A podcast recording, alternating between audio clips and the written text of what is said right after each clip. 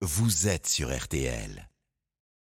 24e jour de guerre hein, au Proche-Orient et des combats toujours extrêmement violents à Gaza. La presse palestinienne rapporte des affrontements au sol toujours plus intenses, d'importantes frappes aériennes israéliennes également. On rappelle qu'il est toujours très difficile d'avoir des informations complètes sur les combats en cours. Les, les journalistes internationaux ne peuvent pas accéder à l'enclave. L'armée israélienne qui a mobilisé 360 000 réservistes hein, pour cette euh, offensive contre le Hamas. Et pour la première fois, des membres de la communauté ultra-orthodoxe ont répondu à l'appel, plus de 2000 d'entre eux, et qui normalement sont dispensés de service militaire. Mais Morad Jabari, vous l'avez constaté, à Jérusalem, tout a changé avec les attaques du Hamas du 7 octobre. Adossé à, la mosquée Al-Aqsa, le mur des lamentations, comme les trois lieux saints de Jérusalem, est, déserté par les pèlerins. La vieille ville abandonnée par ses croyants. Il reste au pied du mur quelques habitants juifs ultra-orthodoxes. Ils vivent normalement en dehors du monde des affaires civiles et militaires, mais le 7 octobre a tout changé. Je pense qu'il faut tout faire pour les arrêter. Il ne faut plus que ça arrive de nouveau en Israël.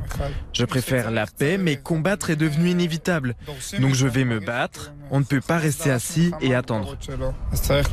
Ils ne font généralement jamais leur service militaire, ils dédient leur vie à la Torah, prônent toujours la paix, ils font confiance à la prière et non au fusil. Nathan ne prendra pas les armes mais comprend ceux qui ont rejoint Tsahal. Je suis déjà un soldat de l'armée de Dieu. Évidemment, ma vision a changé un peu, mais prier, c'est ce que je fais de mieux pour aider dans cette guerre. Ce changement brusque et inattendu dans la communauté orthodoxe s'explique parce que certains, comme Jacob, ont été touchés. Dans cette attaque du Hamas, j'ai perdu mon fils. Il a été tué. Ce qui est arrivé le 7 octobre n'est jamais arrivé jusqu'ici en Israël. Il faut détruire le Hamas et le reste, je m'en fous.